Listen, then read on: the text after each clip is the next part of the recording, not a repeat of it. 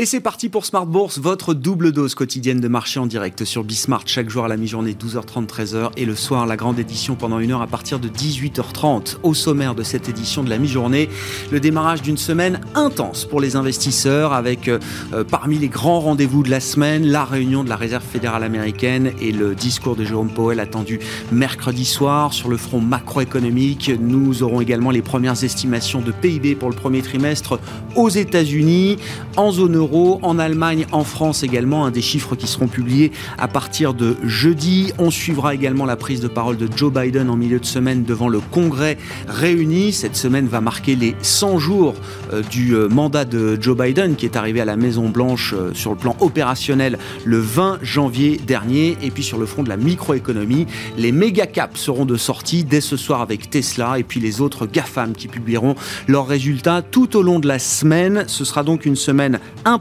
pour les investisseurs. Une semaine d'ores et déjà importante pour euh, Lagardère avec euh, des négociations qui pourraient bien euh, permettre de franchir un, pas historique puisque c'est bien la commandite qui est en, jeu aujourd'hui, fruit d'une négociation longue entre les grands actionnaires de, de, Lagardère, Arnaud Lagardère bien sûr, mais également Bernard Arnault d'un côté, Vincent Bolloré Vivendi de l'autre et le fonds activiste Amber présent au capital depuis plusieurs années maintenant. Arnaud Lagardère serait prêt, semble-t-il, à abandonner le statut de commandite pour un statut de société anonyme.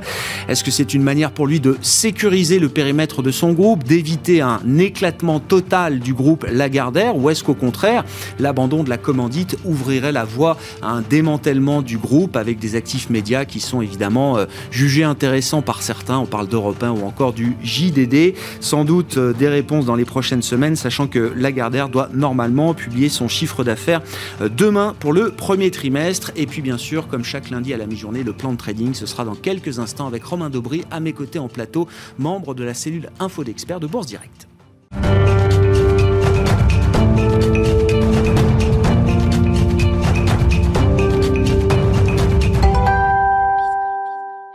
Des marchés calmes au démarrage d'une semaine intense sur le front des euh, nouvelles de marché. Le point complet à mi-séance, c'est avec Nicolas Pagnès depuis la salle de marché de Bourse Direct. La tendance est en légère hausse à la mi-journée alors que le CAC 40 hésite depuis euh, ce matin avant les nombreuses publications d'entreprises qui sont attendues de part et d'autre de l'Atlantique cette semaine. Aux États-Unis tout d'abord, euh, cette semaine sera celle des valeurs technologiques avec Tesla qui publiera ses résultats euh, cette nuit après la clôture de Wall Street, tandis que suivront dans les jours qui viennent Microsoft, Alphabet, Apple ou encore Facebook. En France, de nombreux résultats sont également attendus sur la semaine, à commencer par Michelin qui publiera ses résultats trimestriels aujourd'hui après la clôture euh, parisienne, suivi de 10 autres composantes du CAC 40 qui publieront leurs résultats trimestriels sur la semaine, comme Schneider Electric, Dassault Systèmes, Saint-Gobain, Unibail Rodamco Westfield ou encore BNP Paribas.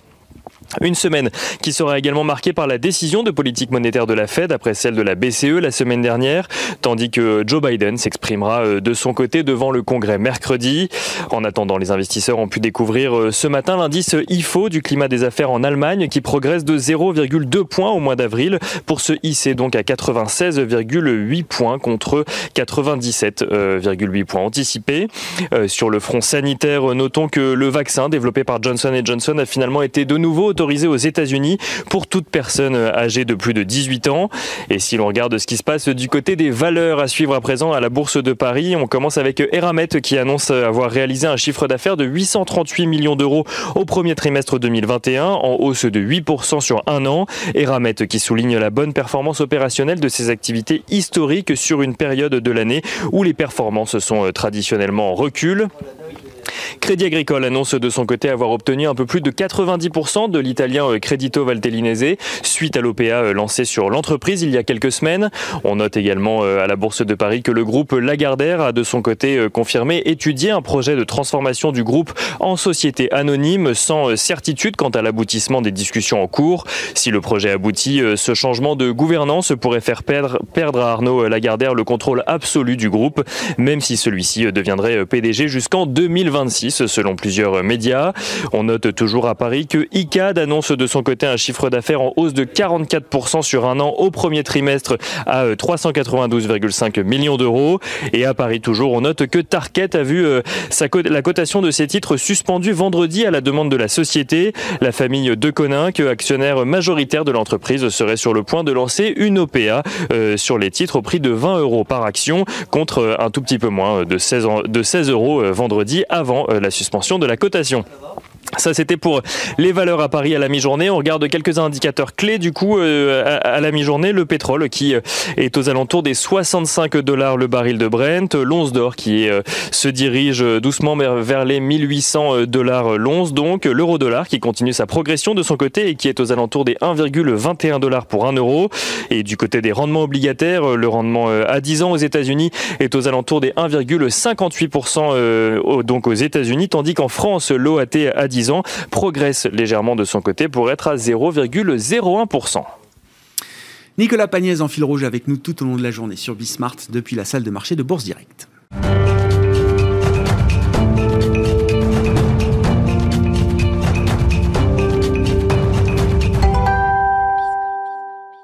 État des lieux des marchés et plan de trading pour la semaine. Comme chaque lundi à la mi-journée dans Smart Bourse, on retrouve Romain Debril, membre de la cellule info d'experts de Bourse Direct. Bonjour et bienvenue Romain. Bonjour Grégoire, merci. Bon, intéressant, la semaine dernière, on a eu une, une consolidation éclair. Ça s'est joué en quelques heures mardi dernier, le 20 avril.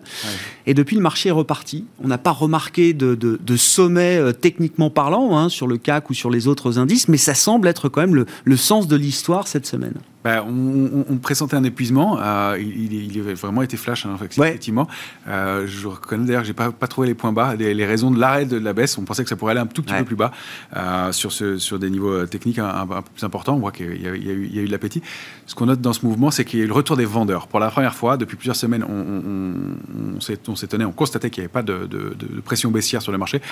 Et dans ce petit mouvement de baisse, eh bien effectivement, 10 000 contrats futurs ont été ouverts sur une position globale de 300 000 et ils se sont rachetés quasiment instantanément le mercredi. Euh, ah. Donc 9700 contrats ouverts dans la baisse, 9100 contrats refermés le lendemain ah oui. dans le rebond.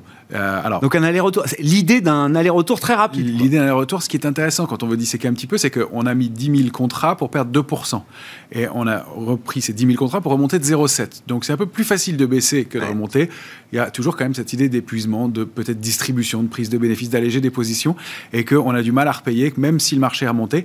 Euh, toute la remontée s'est faite avec une diminution d'intérêt sur le futur CAC 40 et globalement depuis 6165 points sur le CAC 40 cash, euh, eh bien, il y a eu 17 000 contrats détruits. Ça veut dire qu'il euh, n'y a eu aucun intérêt spéculatif à la hausse. Euh, en revanche, la pression baissière elle a été instantanément elle a, enlevée. ouais. Non, mais c'est intéressant. La semaine dernière, cette consolidation éclair montre quand même effectivement que les choses peuvent aller très très vite et que les contre-pieds aussi euh, peuvent, euh, peuvent s'enchaîner. On, est toujours dans une phase où euh, l'idée, la, meilleure stratégie est quoi? De, de, se laisser porter. Il y a toujours beaucoup d'inertie quand même dans ce, marché, ce bull run qu'on connaît depuis l'arrivée des vaccins, si on prend cette séquence-là, Romain Alors oui, se laisser porter, pas se laisser porter avec n'importe quoi, on devient de plus en plus sélectif sur les dossiers. L'idée, c'est vraiment toujours de faire du stock picking de plus en plus précis. il y a certains secteurs qui on repartent, et on le voit en poupe. On a le secteur des ressources de base qui repart cette semaine, par exemple, qui est intéressant, qui a donné un signal. il, y a, il y a donc comme ça des poches d'intérêt qui peuvent être intéressantes. Euh, on va essayer de les, détecter. Mais euh, globalement, sur les indices, on sent qu'effectivement, il y a un peu d'épuisement. Il y a un potentiel encore de, hausse. Euh, de la couverture dans les portefeuilles, mm. toujours sur cette échéance, très nettement. Et à chaque fois que le marché est monté, la couverture a été rehaussée au jour le jour. Donc ça, c'est vraiment un signe de, protection sur l'échéance du mois de mai, donc jusqu'au troisième vendredi du mois de mai. Après, sur le mois de juin, ça se confirme semaine après semaine. Et jusqu'en décembre prochain, il n'y a aucune couverture dans les portefeuilles, une complaisance complète. Donc là, on a, on a un vrai, vrai risque, beaucoup plus marqué. et puis, on a un risque sous certains niveaux techniques, en dessous de 6070 points sur le CAC 40, euh, où il y aurait des accélérations potentielles un peu plus marquées. C'est intéressant parce qu'on commence à tous identifier le, mois de juin, le début de l'été, comme étant peut-être un moment important pour les marchés. Hein. La BCE euh, nous dit que la réunion du mois de juin sera une réunion importante. On peut imaginer aussi peut-être que du côté de la Fed, la prochaine réunion, celle du mois de juin, sera peut-être le, le, début d'une possible inflexion de la tonalité du discours de la, la Réserve fédérale américaine. On en parlera parlera juste après avec Frédéric Ducrozet, mais c'est quand même intéressant qu'il y ait quand même une accumulation de signaux là qui tendent à montrer que le début de l'été pourrait être un, un, moment important pour les marchés. Hein. Tout point graphiquement, techniquement dans cette direction, euh, macroéconomiquement, il, il, voilà, il va se passer des choses. Pour l'instant, le marché résiste très bien. Il y a toujours cette inertie.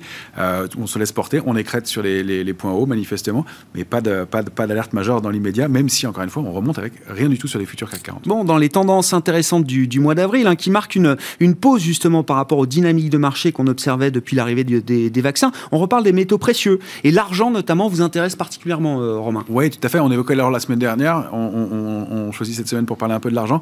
Euh, oui, parce qu'il y a une dynamique qui, qui, se reprend depuis trois semaines maintenant sur la position de spéculative sur l'argent. Alors c'est un actif qui est difficile à travailler. Là, vous avez un graphique hebdomadaire de, l'argent sous les yeux.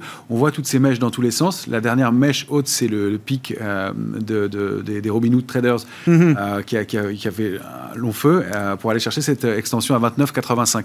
Donc oui, il y a une dynamique haussière. On identifie maintenant une ligne de tendance haussière un, qui est en, violet, euh, sur laquelle l'once d'argent est, est, venu s'appuyer. On, on, résiste bien au-delà d'un support important à 24,40 et il y a des extensions possibles qui pourraient être marquées. Alors si on arrive à déborder 26,20 que j'ai pas mis à l'écran, qui est une petite euh, intermédiaire, mais 28,13 était une résistance importante. On a ensuite 29,85 et là ça pourrait avoir un mouvement beaucoup plus important. J'ai pris un graphique de long terme. Hein. On voit que dans les années 2010, euh, on était plutôt au-delà de 45,50 sur l'once d'argent.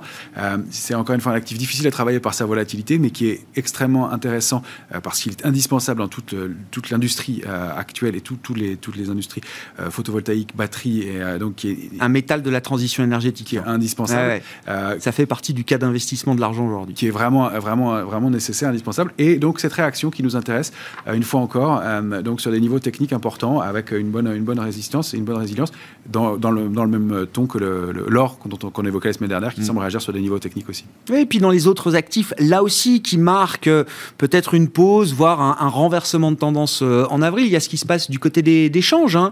Euh, L'euro-dollar est passé de 1,17 euh, fin mars à 1,21. Je crois qu'on a même franchi 1,21 ces dernières heures sur la parité euro-dollar. Tout à fait. On avait une, phase de consolidation qui s'était mise en place. avec nous, on l'a isolé par, alors dans un, dans un drapeau qu'on voit ici en, noir, une petite phase de consolidation après avoir été chercher des pics. Donc toujours un mouvement haussier de long terme. On a un peu mordu le bas du, du fanion, on est allé chercher des extensions un peu plus basses, mais l'idée c'est un trading range, un 19-20, un 22-28.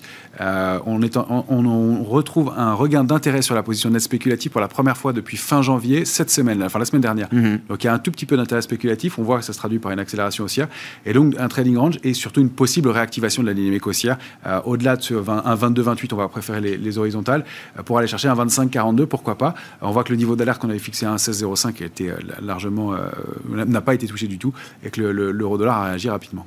Bon, et à l'inverse, si on reste, euh, si on revient du côté des, matières premières, on parlait des métaux précieux avec euh, l'argent. Quand on regarde les matières premières euh, énergétiques, le pétrole Brent, par exemple, hein, que vous aimez bien suivre, Romain. Alors, je ne sais pas si vous parleriez d'un manque d'intérêt, mais c'est vrai que depuis quelques semaines, il y a quand même moins d'intérêt spéculatif sur cet actif-là Alors moins, effectivement, une phase de consolidation qui s'est mise en place après une, énorme accélération qu'on voit ici depuis les, points bas et le passage en, cotation négative du, Brent. Oui, c'était il y a un an. Il y a, un an, euh, voilà, on voit le rebond qui s'est formé depuis, euh, assez tonitruant, et donc euh, on est allé chercher une zone cible située entre 71, 60, 73, 95. depuis, il y a une petite pause qui est marquée, mais on identifie maintenant un canal haussier de long terme qui est bien actif et des niveaux de 64, 40 sur le Brent qui sont bien défendus.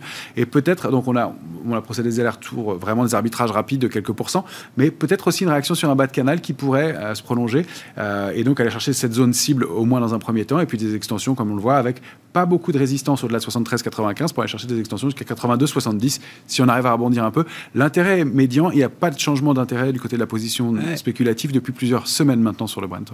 Mais le scénario principal, c'est quand même l'idée d'une consolidation plus que d'un renversement complet de, de la tendance qu'on a observée. Hein. Bah, il n'y a pas, pas, de signaux baissiers dans les médias. Euh, la, position nette spéculatif stagne, les supports sont défendus et la pause est plutôt normale. C'est ce qu'on escomptait après être allé chercher cette grande cible.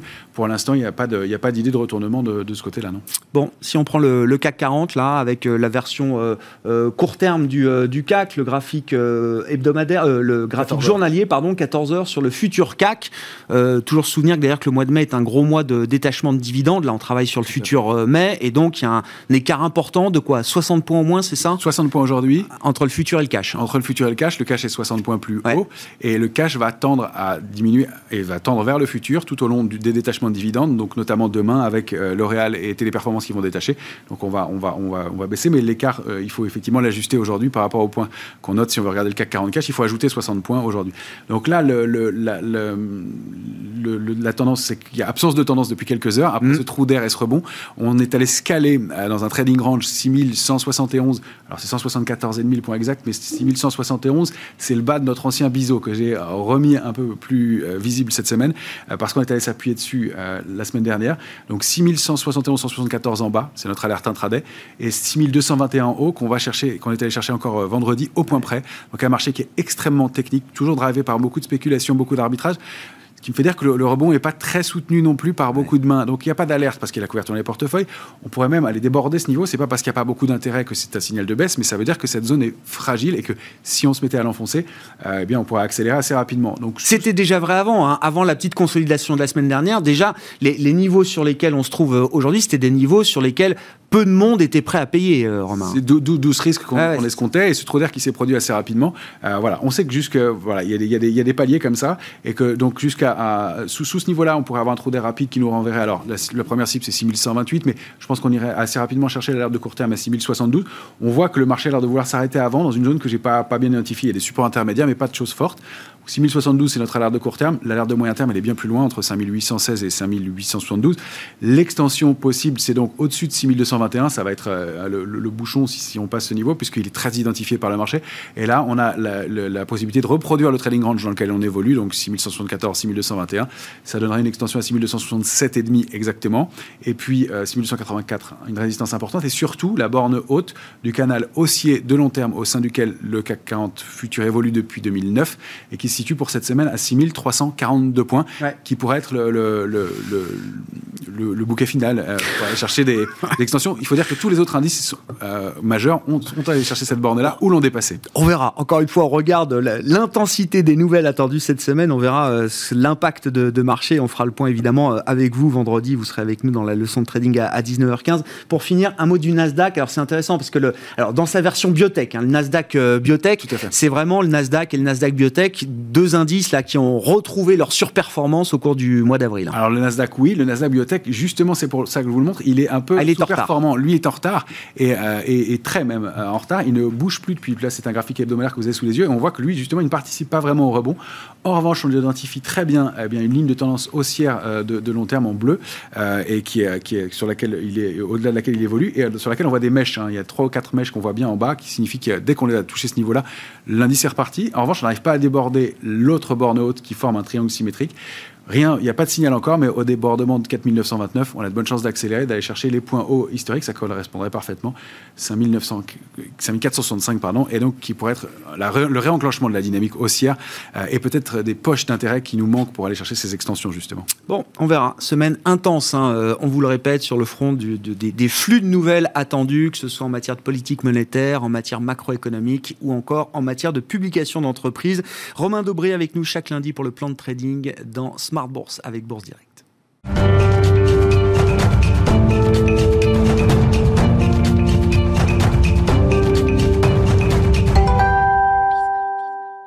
Et une semaine marquée notamment par la décision et la communication de la Réserve fédérale américaine après celle de la BCE la semaine dernière. Frédéric Ducrozet est avec nous en visioconférence depuis Genève, stratégiste de Pictet Wealth Management. Frédéric, c'est vrai que le marché a l'habitude de regarder les, positions de banques centrales les unes par rapport aux autres.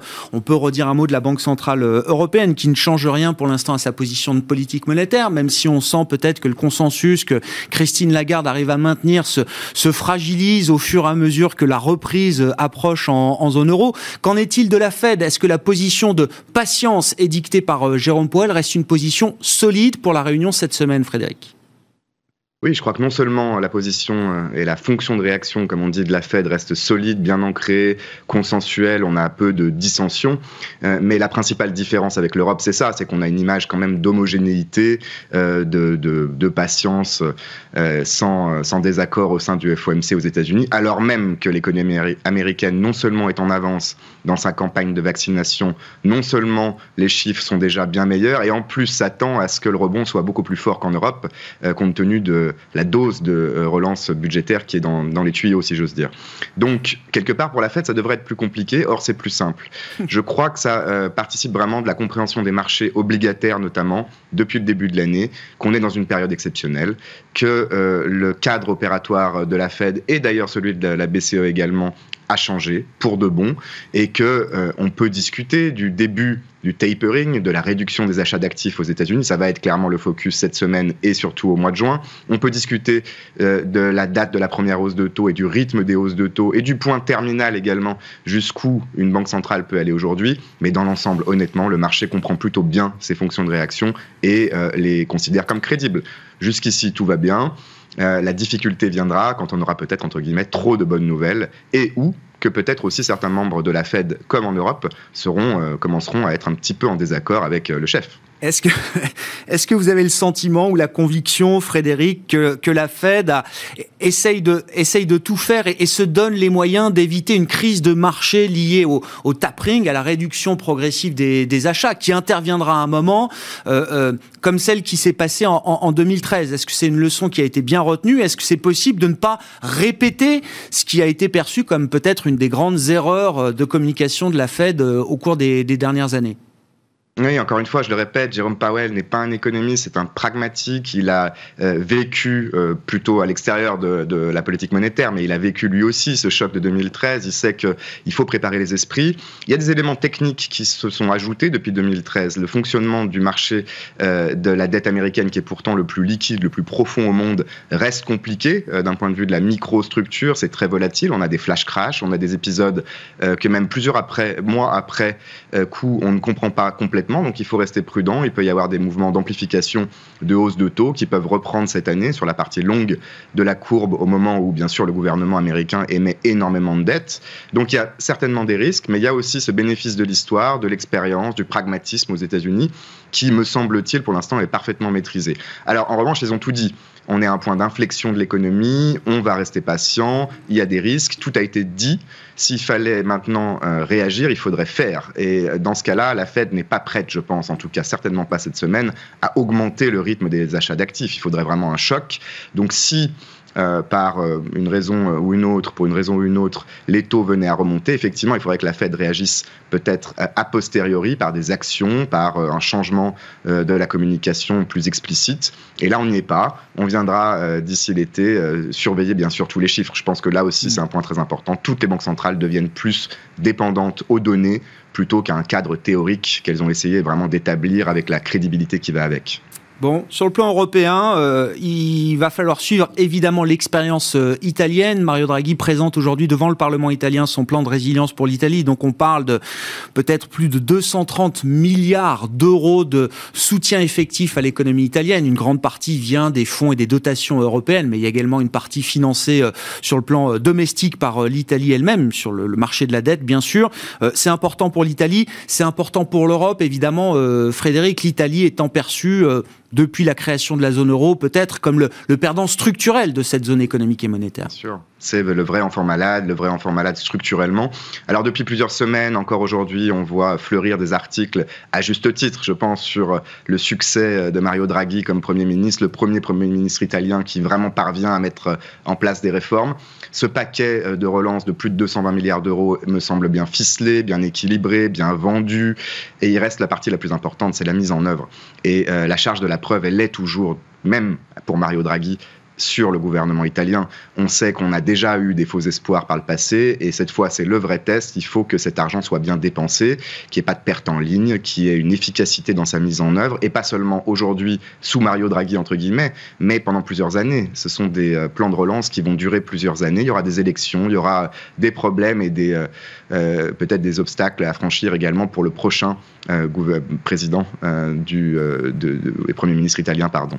Et dans ce contexte qui est un petit peu peu embêtant, entre guillemets, pour l'instant, ce n'est que le début, mais que le timing est un petit peu compliqué parce que depuis que la Banque Centrale Européenne s'est engagée à augmenter le rythme de ses achats d'actifs, ce qui n'est pas très clair pour l'instant dans les chiffres encore, eh ben les spreads se sont légèrement écartés. Le financement de la dette italienne est un petit peu plus élevé aujourd'hui. C'est absolument rien d'alarmant. Mais comme vous l'avez dit, effectivement, une partie est malgré tout financée à moins de 1% euh, par la dette domestique italienne et non pas par des transferts directs de l'Europe. Il faut que bah, tout ça reste crédible là aussi et que la mise en œuvre de ce programme permette euh, au coût de refinancement de l'État de rester le plus bas possible. Est-ce qu'un pays dont le ratio dette sur PIB va atteindre 160%, est-ce que ce pays-là peut rester crédible aux yeux des marchés obligataires? C'est ça la question pour l'Italie, euh, Frédéric. Je crois vraiment que euh, dans l'union économique et monétaire, en tout cas, mais euh, la même chose peut être dite à, différents degrés aux États-Unis, au Royaume-Uni et évidemment au Japon. Le niveau de dette absolue est devenu une des variables, mais certainement pas la variable principale euh, dans l'optique, en tout cas, de, des marchés qui analysent ce risque. on a une intégration budgétaire, on a une union budgétaire qui commence à se dessiner, on a une banque centrale qui est quand même crédible et engagé à racheter cette dette euh, aussi longtemps qu'il faudra. Et puis, on a les perspectives d'une croissance et d'une inflation qui pourraient enfin permettre à l'Italie de réduire la dette dans la durée. À terme, toutes les questions se posent comme d'habitude. Est-ce qu'il y aura euh, peut-être un jour plus d'inflation, plus de croissance, ou est-ce qu'il faudra restructurer la dette d'une manière ou d'une autre au sein d'une union économique et monétaire? C'est pas complètement impensable. Mais aujourd'hui, la seule chose qui compte, c'est vraiment ce coût moyen de la dette, euh, de la charge d'intérêt pour le pays, qui me semble être la variable principale et qui, elle, est plus basse et, continue plutôt de baisser par rapport à quelques années. Donc l'Italie, vraiment, ce qui compte, c'est ce plan de relance, la croissance qui va derrière, son efficacité et sa mise en œuvre dans les mois qui viennent. Bon, se donner les, meilleures chances sur le long terme pour l'Italie, ça passe par des, efforts budgétaires intenses à court terme. Aujourd'hui, c'est le pari donc fait par euh, Mario Draghi. Merci beaucoup Frédéric. Merci pour vos, commentaires de ce début de semaine sur euh, les marchés, l'actualité de marché, les, points importants, la Fed, le plan euh, italien et puis on vivra également au rythme des publications des GAFAM tout au long de la semaine, à commencer par Tesla ce soir. Frédéric Ducrozet qui est en visioconférence depuis Genève avec nous, stratégiste global macro chez Pictet Wealth Management. On se retrouve ce soir évidemment en direct à 18h30 sur Bismart.